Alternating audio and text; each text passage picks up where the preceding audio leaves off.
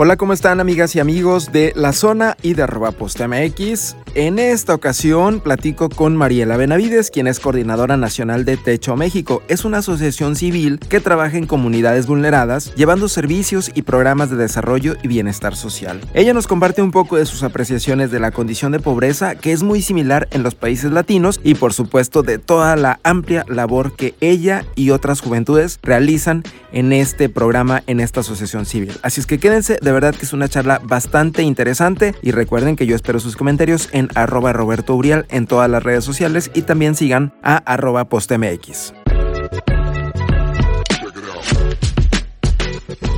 Y el día de hoy estoy muy feliz, muy contento porque tengo a una invitada muy especial, Mariela Benavides, que quien es coordinadora de Techo, coordinadora nacional de Techo México. ¿Cómo estás, Mariela? Hola, ¿qué tal? Muy bien, gracias por la invitación. Qué bueno que estás aquí, Mariela. Además de techo, ¿haces alguna otra actividad eh, o únicamente estás enfocada ahorita en esto? Sí, sí, sí. Tengo un proyecto que se llama Amorcito Corazón y bueno, ahí vemos el tema de la alimentación basada en plantas. Ok, bueno, ahorita nos platicas un poco de eso y también de techo. Primero que nada, agradecerte que te hayas dado el tiempo de estar aquí con nosotros y bueno, preguntarte, hay mucha gente que seguramente ubica techo porque ustedes son un grupo de personas muy activas. Yo los he visto haciendo campañas, los he visto también ya haciendo pues la parte de la incidencia, el impacto directo con la gente, pero probablemente haya quien no sepa todavía qué es Techo. Así es que cuéntanos qué es Techo.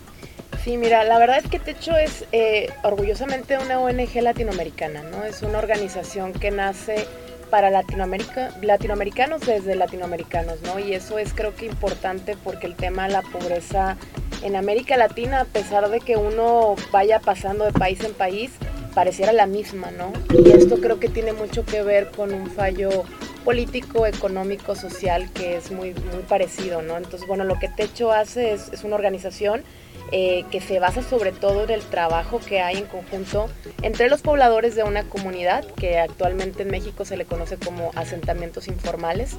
Eh, son las zonas donde trabaja Techo, que vienen siendo estas comunidades vulnerables que están dentro de las mismas ciudades, ciudades grandes como, como lo son Monterrey, ¿no?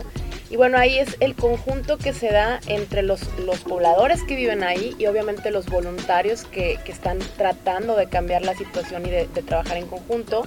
Y creo que lo que tiene Techo muy interesante es que no tenemos una línea de, proyectos que inventamos, ¿no? No es como que llegamos a una comunidad y decimos, eh, desde nuestra experiencia vamos a cambiar la situación de pobreza porque esto pensamos, sino más bien dialogamos mucho con los pobladores, entendemos mucho desde su perspectiva cuál es la situación en la que están viviendo y es como empezamos a crear proyectos. Claro, el voluntariado es esencial porque se ocupa muchísimo trabajo, pero al final del día son los, los pobladores los protagonistas del desarrollo comunitario. Ajá, ¿son proyectos en general o son proyectos enfocados a construir un techo? Mira, tenemos, eh, curiosamente, se nos conoce mucho por el tema de vivienda, ¿no? Yo creo que cuando se piensa en techo, eh, creo que creo, que ha sido un poquito nuestra cruz, ¿no? Desde, desde el nombre, desde que empezó esto en Chile y ya está en 19 países de América Latina. Pero sí, realmente como, como lo que contaba, ¿no? Nosotros llevamos a una comunidad, preguntamos cuáles son las necesidades, pero también las problemáticas. Entonces, va a variar mucho los proyectos. El tema de vivienda para nosotros es muy importante levantar un encuestamiento saber quién actualmente necesita la construcción de una vivienda de emergencia, se construye obviamente, pero a la par hay proyectos desde educación, salud, fomento del trabajo y también proyectos de infraestructura comunitaria. O sea, digamos que atienden a una comunidad eh, muy integralmente. Exactamente, sí. Y, cada comunidad, yo creo que así como nosotros tenemos cada colonia en la ciudad, va a tener sus características, ¿no? Va a haber comunidades con muchos niños, otros no tanto. Van a haber comunidades que a lo mejor eh, se centran más en un tema de educación. Habrá comunidades que requieren más un tema de, de acceso a la misma comunidad, ¿no? Ya. ¿Y cómo eh, consiguen ustedes los recursos para poder realizar estos proyectos? Sí, mira, ahí el, el tema es, yo creo que nos ayuda mucho que México es un país donde la responsabilidad social empresarial es real, o sea, realmente a pesar de muchos cambios y de muchas cosas que han estado ahí en, en debate, pues las empresas no lo, no lo han dejado de hacer, ¿no? Y eso mantiene no solamente el trabajo de techo, sino de un montón de organizaciones eh, la sociedad tiene muchísimo que ver también cuando hacemos colectas en la calle, cuando de repente tenemos un programa de, socios, de amigos que nos apoyan ahí desde 150 pesos mensuales y, y pues obviamente se logra hacer bastante con eso. O sea que México es un país solidario. Sí, me parece que me parece realmente y qué bueno que, que estoy acá para decirlo, son más los buenos que los malos. Eso es es esencial saberlo y que a pesar de estar pasando por una situación compleja como es la pandemia, la gente no deja de ayudar. ¿Qué ¿Cuáles son las necesidades más uh, que más se repiten o más constantes que ustedes han detectado en comunidades? Mira, yo me atrevo a decir, al menos en mi experiencia, creo que la vivienda es algo primordial. O sea, es, eso en definitiva eh, pues a quien no le gusta, ¿no? Saber o, o, tener un lugar seguro en el cual estar, un lugar que no solamente te resguarde de peligros externos, sino en el que también puedes desarrollarte, ¿no? Eh, la vivienda definitivamente es uno de ellos. También me parece que conforme más pasa el tiempo, eh, la situación de educación, ¿no? A, pesar de que los niños asisten a, a las escuelas, eh, conocemos mucho lo complejo que es poder mantenerse en las escuelas. para nosotros tener un tema de fortalecimiento escolar en el que apoyemos a los padres y a los niños es esencial. Ya, la vivienda entonces es una de las principales necesidades que ustedes han detectado. Y la educación, porque, digo, por ejemplo, aquí en, Nuevo León, eh, se, siempre se ha dicho, y bueno, los indicadores ahí están, que Nuevo León es uno de los estados con mayor alfabetización, la gente estudia más aquí en Nuevo León, pero sigue siendo una necesidad fuerte. Sí, yo creo que eh, hay un tema que no se habla mucho, ¿no? Y, bueno, empezando por el tema del asentamiento, es cada que se sacan indicadores hablando de algún tema como alfabetización, el tema del ingreso económico por familia o el que sea, eh, hay que contemplar que los asentamientos informales no son contemplados dentro del INEGI. O sea, no existe un censo que actualmente vaya a cuestionar a las familias o a sacar indicadores. Entonces ahí es donde Techo siempre yo creo que llevo ya un montón de tiempo peleando esta situación, de decir, ok, tenemos un gran medidor de pobreza en México, porque verdad que el Coneval es increíble, nos puede dar un montón de información, pero mientras no se encueste a todos los mexicanos, es difícil poder sacar indicadores.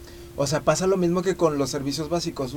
el municipio no llega a ponerte agua, eh, drenaje o el resto de los servicios básicos si eres una colonia no regular. O sea, Pasa exactamente lo mismo aquí. Sí, exactamente. Justamente el techo tiene aproximadamente, yo creo que va para un año que se ganó un amparo ahí con el INEGI para que fueran contemplados los asentamientos informales. Y creo que también la palabra informalidad, como, como lo conocemos, ha hecho que, que también existe una excusa por la cual no eh, garantizar el Estado de Derecho de muchas personas en México. Mm, ya. ¿Y el INEGI aceptó que está fallando ahí?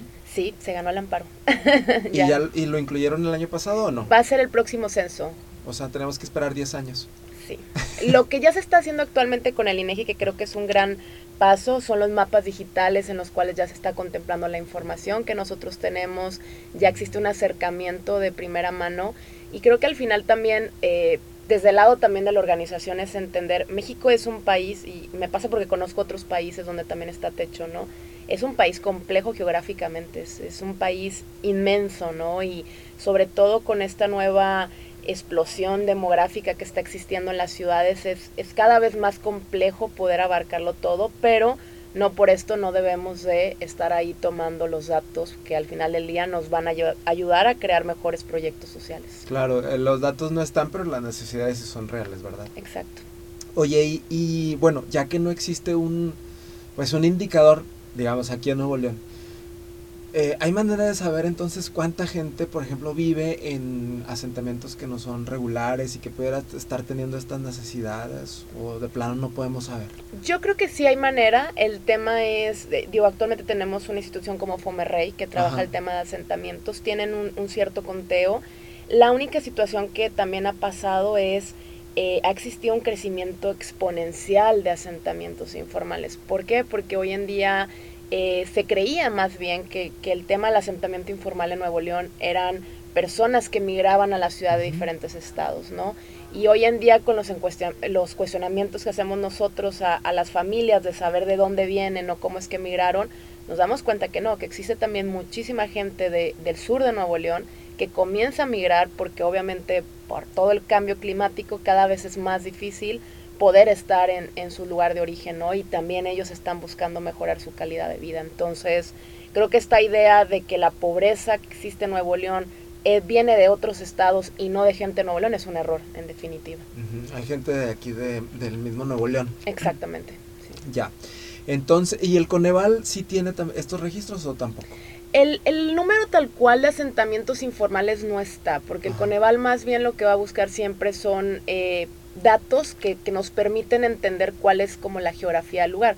Es, es muy sencillo cuando Coneval te arroja piso de tierra, eh, algún problema en alfabetismo, este, problemas para llegar a su lugar, uno puede darse una idea de lo que se está hablando, es un asentamiento informal, que nos ayuda mucho el Coneval en eso al final del día, eh, pero creo que definitivo necesitamos ya un censo oficial de asentamientos informales. Y datos este, directos, ¿verdad? Exacto. De las comunidades. Y entonces ahorita, ¿cómo eligen ustedes en qué comunidad van a trabajar? Y mira, ahí, porque me imagino que no se dan abasto. Sí, yo creo que esa es la, la, triste respuesta, ¿no? Hay, hay más asentamientos de los que podemos abarcar. Y, y fíjate que también a mí creo que hay una estigmatización fuerte de la pobreza en general y, bueno, ya que me invitaste y, me siento en la confianza de poder decirlo, eh, Nuevo León es un estado de, de, mucho esfuerzo, ¿no? Nuevo León es un estado con una cultura del esfuerzo muy grande, pero que también a veces nos ha hecho estigmatizar a la pobreza, ¿no? O sea, esta idea de eh, el esfuerzo te permite emprender o llegar a algo, y claro, ¿no? El regiomontano es conocido por eso, pero también hay que eh, aceptar que existe una pobreza en el Estado, ¿no? Y que no es que las personas estén en esa situación por elección. Y creo que esto es algo que tiene que empezar a cambiar en, en la manera en la que inclusive nos referimos sobre la pobreza en el Estado. Entonces, y ahí yo sí me atrevo a decir, las, las comunidades cuando nosotros sacamos números o estamos contando en diferentes espacios que se nos dan cuántas son o cuántas conocemos, tristemente la mayor parte de la gente que atiende esta información que brindamos no cree de primera mano que existe esto, este tipo de pobreza en la ciudad, ¿no? Y está muy invisibilizado, a pesar de que también todo el tiempo estamos conviviendo con personas de asentamientos informales. Ya. Sí, esta cuestión que mencionas ahorita, eh, me acordé mucho de un, una gráfica que anduvo circulando mucho en redes sociales el año pasado que hacía esta reflexión justamente de que sí, o sea, te dicen esfuérzate y vas a salir de esa de esa mm, cuestión de pobreza, no sé si así se le, se le llame correctamente, pero eh, decía también que hay gente que tiene ya privilegios con los cuales nació y, y, bueno, sigues por ese camino, ¿no? Igual el del otro lado, la gente que está en pobreza, pues es muy difícil como abandonarla, ¿no? Salir de ella. Claro, y yo creo que aquí es bien importante eh, no polarizar, ¿no? Hoy en un momento en el cual ya hay, pareciera ser que tenemos una sociedad un poco polarizada, que está bien, que está mal y en todos los temas, ¿no? Y, yo siempre, cuando la gente me, me, dice de repente, oye, pues ya fui, conocí una comunidad y ahora creo que me siento un poco mal de mi privilegio, yo más bien es como, ¿qué vas a hacer con tu privilegio para cambiar esto que te indignó, ¿no? Y también es, no se trata que, que de la noche a la mañana en la situación en la que estamos nosotros viviendo actualmente nos sintamos culpables, sino más bien también es querer lo mismo, las mismas oportunidades para el otro, ¿no? Y yo creo que esta búsqueda de, de justicia social es lo que nos debería estar actualmente moviendo más, más allá que sentirnos bien o mal por el privilegio o, o estar peleando más allá por un color de piel y qué, qué conlleva esto, ¿no? Entonces, creo que la manera en la que le demos acción a la indignación que nos produce la pobreza deja de ser un discurso y comienza a ser un cambio, ¿no? Y ahí se, se, vuelve algo tangible, ¿no? Exacto. Que, simplemente la polarización. ¿Y te han tocado casos así donde alguien definitivamente dice, ¿sabes qué, Mariela? Te voy a ayudar o me voy a involucrar o... ¿Sí te ha tocado ver así historias? Sí, sí no, definitivamente sí. Yo creo que para mí eh, Nuevo León ha sido un estado, que lo digo, ¿no? O sea, yo, yo que soy de Tamaulipas y tengo acá ya 13 años, es un estado que me parece que cuando la gente ya cree en algo, es muy difícil que lo suelte, ¿no? Y se convierte más en un tema de compromiso y, nos pasa con el tipo de voluntariado que tiene Nuevo León, las empresas, ¿no? O sea, Nuevo León es, una, es un lugar donde si una empresa dona, eh, trae consigo tres o cuatro, porque ya fue y contó, ¿no? Ya fue y dijo y, y lo toma como, como algo de ellos. Y creo que eso es algo muy rescatable de la ciudad, del estado en general. Claro. Sí, sí, sí. Y qué bueno, digo, porque aquí hay muchísimas empresas y, y qué bueno que están conscientes y donando. Claro. Oye, Mariela, y bueno, ¿cómo es que llegaste tú a Techo? Cuéntanos ahora un poco de ti. ¿hubo, algo, ¿Hubo ese momento de, en que tú también te diste cuenta, sabes que se necesita y tengo que entrarle? Sí, mira, la verdad es que yo creo que un poco ingenuo en la universidad. Eh, yo vengo de, pues te digo, Tamaulipas. Mi familia había estado involucrada en una campaña médica muchos años en la que yo creía que conocía el tema de pobreza. Eh, llegué a, a Nuevo León y intenté ser voluntaria en diferentes organizaciones. No, o sea, ya lo traías. Lo traía un poco, pero la verdad es que cuando intenté ser voluntaria me parecía que lo que estaba yo experimentando en las organizaciones a las que visitaba era un poco paternalista o asistencialista, ¿no? Y no es que esté mal, pero no era más, no era lo que yo estaba buscando hacer, ¿no? Y, y de repente vi algo en la televisión sobre techo en Salvador, en aquel entonces se llamaba Un Techo para mi país, y me pareció como, wow, o sea, estos jóvenes que salen ahí se ven activos y, yo más bien quiero algo así, ¿no? Entonces llamé y me, me dijeron que justo estaban en México también. Y creo que la magia que hay en, en Techo es que, que siempre lo digo, a ver, no, no va a ser, no es una experiencia curada, ¿verdad? No, no van a, tomarte y llevarte y, y decirte paso a paso, es van a llevar y te van a invitar a ir a una comunidad y conocer un asentamiento informal. Y yo creo que este choque de realidad es el que permite justo horizontalizarnos, ¿no? Para mí, pues que una, una directora de en ese entonces de la organización me dijera, te veo el sábado a, las 8 de la mañana y te voy a llevar a una comunidad y ponerme a encuestar a una familia y ver qué se necesitaba hacer, eh, fue impactante. O sea, para mí ahí sí fue un momento en el que dije, esto es pobreza.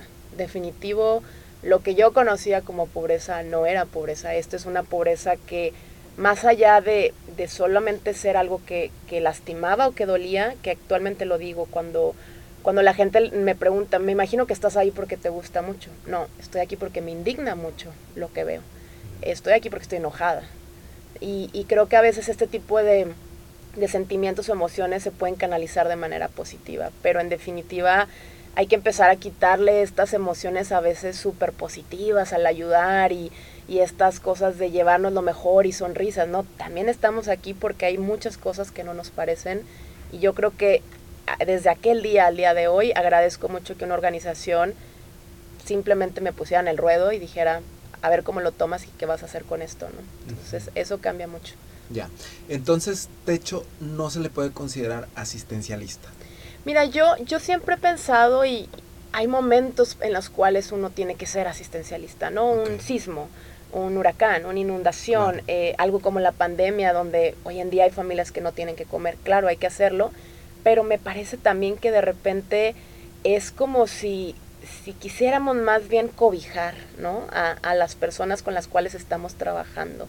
Y, y, a veces eso pasa con el asistencialismo. Creo que hay un poco de ego también ahí involucrado en, en decir, yo vengo a ayudar, pero porque también eso a mí me pone en una cierta posición, ¿no? Y, y, es algo muy arraigado en el mexicano, eso sí creo que me atrevo a decirlo abiertamente, pero creo que hay que cambiarlo, hay que también confiar mucho en que lo único que nos diferencia de estas personas han sido las faltas de oportunidades y la desigualdad, pero son igual, igual como nosotros, ¿no? Y que lo que tenemos que hacer allá es crear, ser aliados, es empezar a trabajar por lo que estas familias merecen, ¿no? Igual que nosotros lo tenemos actualmente. Sí. ¿Y ahorita en, qué comunidades están trabajando aquí en, Nuevo León? Mira, tenemos actualmente, de hecho, eh, tenemos un gran reto en esta pandemia porque justamente eh, tenemos tres municipios, sobre todo dos municipios que son Juárez y Monterrey, donde se está concentrando la mayor parte de nuestro trabajo. En Juárez tenemos ahí este Montebello, tenemos a los Valles, este están los Naranjos, en Monterrey tenemos a la Aliancita y toda esa zona que, bueno, no exacto, no nada más es la Aliancita, ¿no? Se abre Riberas del Río y un montón Renacimiento Unido, toda esa zona ha sido una zona que ha crecido exponencialmente y que, y que siguen creciendo los asentamientos. Entonces, queremos realmente mantenernos ahí porque también son los mismos pobladores los que nos han estado llevando por esas zonas, ¿no? Y es también saber escuchar eh, pues que ellos nos dicen, oye, es que en tal comunidad está creciendo y vemos cada vez más familias, bueno, vamos a ir a atender esa comunidad.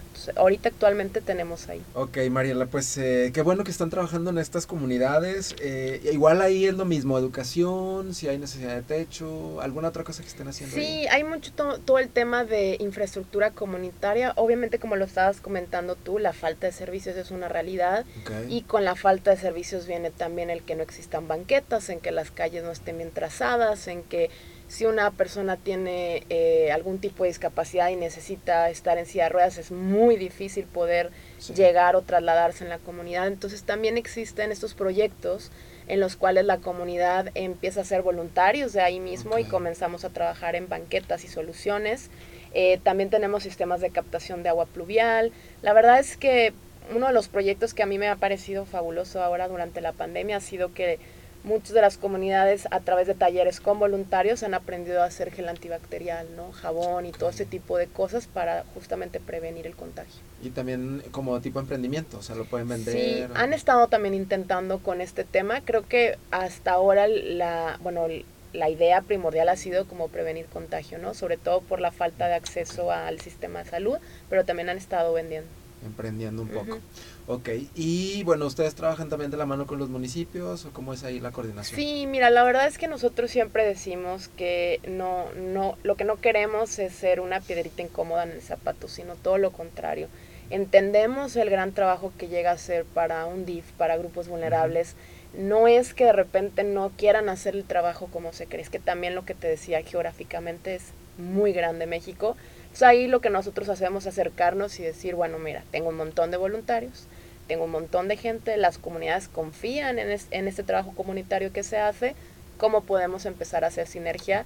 Y la verdad es que nos va bastante bien. Yo me atrevo a decir que eh, si de repente dejamos un poquito la, la silla de, del dedito apuntador, ¿no? Y comenzamos más bien a unirnos y a buscar maneras de, de trabajar, también se logran grandes cosas. Claro. Eh, ¿Con otras organizaciones también colaboran? Sí, también. De hecho, por decir, hace poco con todo el tema de, la, del, incendio, del incendio de la sierra, ¿no? Ahí estuvimos trabajando, seguimos trabajando con amigos de la sierra, un montón de grupos de escalada, de montaña que están súper involucrados en esto.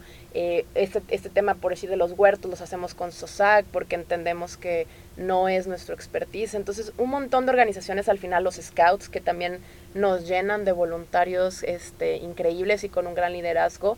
Eh, creemos mucho en la vinculación y, el empezar a trabajar en sinergia y en colectivo. Ya.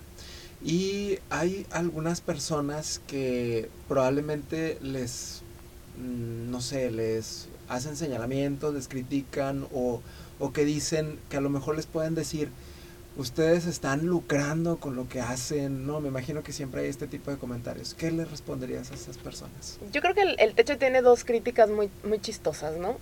y una es, eh, no solamente Techo, cualquier organización de la sociedad civil, eh, siempre va a existir un tema, pero bueno, ¿para qué dan, contratan gente si podrían tener a sus voluntarios? Bueno, porque un voluntario también tiene un trabajo y también va a la universidad y existe algún momento en el crecimiento del mismo trabajo comunitario donde se necesita a alguien encabezando ahí, ¿no? Entonces es cuando entra eh, la importancia de contratar gente, ¿no? Y, y, creo que en México en eso sí la regamos un poco, ¿no? O sea, tenemos muy mal vistas a las organizaciones de la sociedad civil sin darnos cuenta que son un gran aliado, son un gran aliado, son observadores que aparte están accionando lo que ven, ¿no? Y, creo que por ahí puede venir esa crítica, que, que, no nada más es para Techo, ¿no? Es para cualquier organización. Y que creo que también eh, está, está válido, ¿no? Pero el mexicano de repente escucha un error de alguna organización o algo que, que estuvo turbio y generaliza, ¿no? Tendemos mucho a generalizarlo todo cuando, pues no, o sea, de verdad eh, hay poblaciones que no están siendo atendidas si no existieran ciertas organizaciones. Una de ellas es el asentamiento informal no están siendo atendidas y si no existiera un techo, pues bueno, ¿cómo se estaría trabajando con estos grupos poblacionales, no? Y la otra es, pues como todo, ¿no? Este, de repente ven que trabajamos con chicos de universidad, universidades públicas y privadas y toda esta nueva terminología del whitezican y bueno, como que el techo es muy whitezican y entonces lleva chavitos de colegio. ¿Les han dicho eso? Claro, claro, divertidísimo. Para nosotros siempre digo, a ver, que bueno, la, la, la publicidad mala y buena es buena. Y, pero claro, sí tenemos esta crítica, ¿no? De repente, ay, mueven chavitos de colegios y nada más van y construyen. Pues sí, pero al final lo que no, no dimensiona la gente que a veces tiene este tipo de crítica es lo que nos ha llevado a esta pobreza es justamente la desigualdad y el tener muy polarizada la sociedad. Entonces, si hoy en día lo que necesitamos es que dos personas que viven la desigualdad, una a su favor y otra en contra, se conozcan, dialoguen y vean cómo se van a cambiar las cosas, pues qué bueno, ¿no? O sea, ese enfrentamiento para mí debió haber pasado hace más de 50 años. Sí, claro. Fíjate que me, me, me llama mucho la atención tu respuesta porque yo, por ejemplo, tengo amigas que están en organizaciones civiles o, por ejemplo, tengo amigas animalistas y las críticas son muy diferentes para la labor que ellas hacen y muy diferentes las, las críticas que tú me mencionas que les hacen a ustedes. Pero al final de cuentas siempre va a existir eso, ¿no? Claro, es, es que yo creo que viene desde el tema de ser persona, ¿no? O ser humano y ser complejo y, y buscar a veces en qué pasar el tiempo. claro. Oye, y también lo que mencionas ahorita, la autoridad no puede sola entonces. No, yo me atrevo a decir que, que en verdad hay que darnos cuenta, y, y, esto no es hablar ni bien ni mal del gobierno, ni tampoco estoy defendiendo ni yéndome en contra, pero es entender que es un país eh, y yéndome más, más, más de un trasfondo, la, la, pobreza en México es generacional. Tenemos una pobreza que ha, que ha existido en núcleos familiares desde más de 40, 50, 60, 70 años. Entonces aquí estamos combatiendo un viejo, un viejo, viejo enemigo, ¿no? Entonces también hay que entender que cada cambio, cada que existe un partido nuevo y que viene con nuevas ideas, pues claro, se intenta hacer muchas cosas, pero creo que lo que, y eso sí para mí es una, una crítica constructiva, lo que nos ha faltado como sistema político definitivamente es voltear y preguntarle a estas personas qué piensan. ¿Qué es lo que también se podría hacer para cambiar esta situación? Porque las respuestas me parece que ahí están. Pero sí creo también que venimos un poco con una imagen de Salvador un poquito egocéntrica, un poquito de yo tengo la respuesta y no nos atrevemos a horizontalizarnos, no nos atrevemos a ponernos en el mismo nivel, porque ahí estamos, somos personas. Desgraciadamente en algún momento nos la creímos y nos subimos cuatro escaloncitos arriba para pensar que lo que yo, yo quiero ofrecer o aportar en temas de pobreza va a venir a solucionarlo, y no alguien que actualmente la vive todos los días. ¿no? Claro, ¿y estas desigualdades se pueden, se podrían eliminar? Es un gran tema. Uy, es ¿Podría gran suceder tema. eso? Yo me atrevo a decir, lo estoy viendo mucho en las nuevas generaciones, este, no, no por decir que las pasadas no lo hicieron, no, no para nada, pero creo que hoy en día, eh, a pesar de cosas, hay cosas en las que estoy o no estoy de acuerdo, sí creo que existe hoy eh, una fuerza en el tema de la población millennial, centennial, donde están buscando eliminar el tema de discriminación de cualquier manera. Y yo creo que es un gran paso porque la discriminación suele estar muy legada a un tema de desigualdad social. En, en, México se dice mucho, pues es que México es un país clasista y no racista. Bueno, sí, pero vámonos al color de piel de las personas que habitan los asentamientos y yo te voy a decir que blancas no son. Entonces, ¿en qué momento también ser clasista se convirtió en algo un poquito mejor que ser racista? Entonces, eso, eso yo lo veo como una ventaja de, de saber que estas nuevas generaciones dicen no a la discriminación de cualquier tipo y creo que al menos está haciendo que el tema de pobreza esté en el diálogo, esté en, esté en el debate y empiece a ser como eh, comentada. O sea, cuando menos lo tenemos presente y estamos actuando. Sí, sí, sí, sí. sí. ¿Quién sabe si lleguemos a... a Esperemos. A sí, sí, sí. Ya. Oye, bueno, y antes de que nos, se nos acabe el tiempo, el otro proyecto que me comentabas que traes de alimentación. Sí, de alimentación. Fíjate que yo, eh, bueno, ahí hace tres años sufrí como un, un tema de, de, salud muy fuerte, o sea, dentro de lo que me pasó perdí un riñón. Okay. Y yo casi creo que los jóvenes somos estas personas que hasta que nos pasa, de repente nos cuestionamos qué pasa con la salud, ¿no? Y bueno, para mí fue un cambio de vida radical, ¿no? De la noche a la mañana, de hospitales y de todo. Y hoy en día me he estado enfocando mucho a crear un poco de conciencia sobre lo que es sin etiquetas, sin decir como que si soy vegana, que si soy vegetariana, que si soy, no importa, ¿no? Es solamente cambiar hábitos, empezar a comer mejor, entender eh, cómo el hecho de vivir en el cuerno de la abundancia que es México nos puede traer un montón de beneficios en temas de alimentación. Y pues he estado impartiendo talleres, tengo algunos productos también basados en plantas y, y bueno, sobre todo brindar información. Pero básicamente entonces comes plantas. Sí, sí, sí, sí. Puro vegetal. Puro vegetal, que bueno, ahí están los granos, las frutas, las verduras y excelente. Ya. Sí, sí, sí. Oye, pues miran, esa parte no la sabía, entonces sí. eh, a, a, raíz de que pierdes el riñón tienes que empezar a cuidarte. Sí, sobre todo a mí me sacó mucho de, de, de ahí, ¿no? Y, y, actualmente soy una paciente renal que no acude al hospital, eso está bien padre. Y es creo que mucho por mi alimentación. Por la alimentación. Sí, sí, sí. Otros pacientes que solo, que solo tienen un riñón tienen que estar en constante chequeo.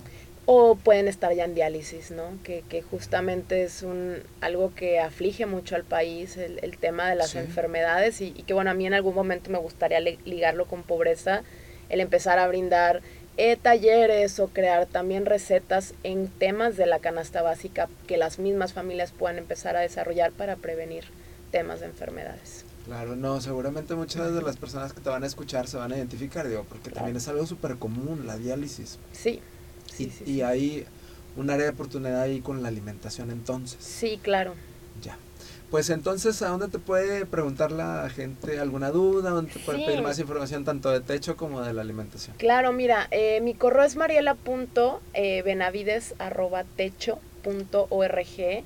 Tenemos ahorita que bueno que me dices una gran meta que es llegar a 70 viviendas de aquí a diciembre por el tema del hacinamiento que está sucediendo por COVID. Y bueno, tenemos una meta grande a la cual llegar, entonces eh, invito no solamente a las empresas, sino también pues personas de la sociedad que digan yo tengo esta idea, puedo recaudar o puedo juntar o puedo lograr que, no sé, algo se logre ahí. Eh, escribirme a mi correo mariela.benavides.techo.org. Tenemos Techo México en Instagram, en Facebook también. La página es www.techo.org, diagonal México. Y bueno, ahí en el tema de la alimentación, claro, encantada de, de poder brindar información. Me encuentran en Instagram como amorcito.corazón con doble N. ¿Ese es tu Instagram personal? Sí, amorcito.corazón. Muy bien, hasta vamos a buscar entonces. Gracias. Oye, y siempre necesitan ayuda. O sea, si alguien, si alguien te manda un inbox y quiero ser voluntario, voluntaria de techo. Siempre, siempre, siempre estamos necesitando. Ha, hay, ha tenido que haber como una readaptación por el tema virtual y lo estamos hasta ahora logrando. Inclusive tenemos pláticas con la gente de comunidad entre semana y por celular, etcétera y sí estamos asistiendo con mucho cuidado. ¿Qué tipo de ayuda necesitas? O sea, ¿qué, ¿qué, persona te puede ofrecer su ayuda? Mira, una persona que dice el fortalecimiento escolar es lo mío y en mi tiempecito sí va, voy a ayudar. ¿Doy cursos, doy clases? Claro, ya existe ahí una capacitación previa en techo, entonces no importa, no tienen que ser maestros de, de carrera, claro que no. Eh, hay un montón de proyectos, por si ahorita en una comunidad están poniendo banquetas con, con cilindros de, de cemento. Pues imagínate, son miles y miles que nos llegan cada semana, bajarlos del camión, acomodarlos. O sea, de verdad que trabajo físico también tenemos todos los fines de semana, ¿no? Ok, ¿esos serían los fines de semana únicamente? Sí, actualmente están viendo los fines de semana, sobre okay. todo para cuidar el tema de contagio. O sea, entendemos que las comunidades tienen que cuidarse todavía a veces más que nosotros por el tema de pobreza. Claro, ojalá que alguien que nos escuche le mueva un poquito y diga, bueno, yo quiero ayudar y que te manden un inbox. Muchas gracias. Mariela, muchísimas gracias por habernos acompañado aquí en la zona. Esperamos que vuelvas este próximamente, ¿no? Claro. A compartirnos más de, de tu experiencia, de todo lo que has aprendido y de lo que has vivido en las comunidades. Muchas gracias a ustedes. Gracias Mariela y nosotros nos vemos en el siguiente episodio de este podcast La Zona. Sigan a arroba postmx y también les dejo mis redes sociales. Yo estoy como arroba Roberto Uriel y nos vemos en el siguiente episodio.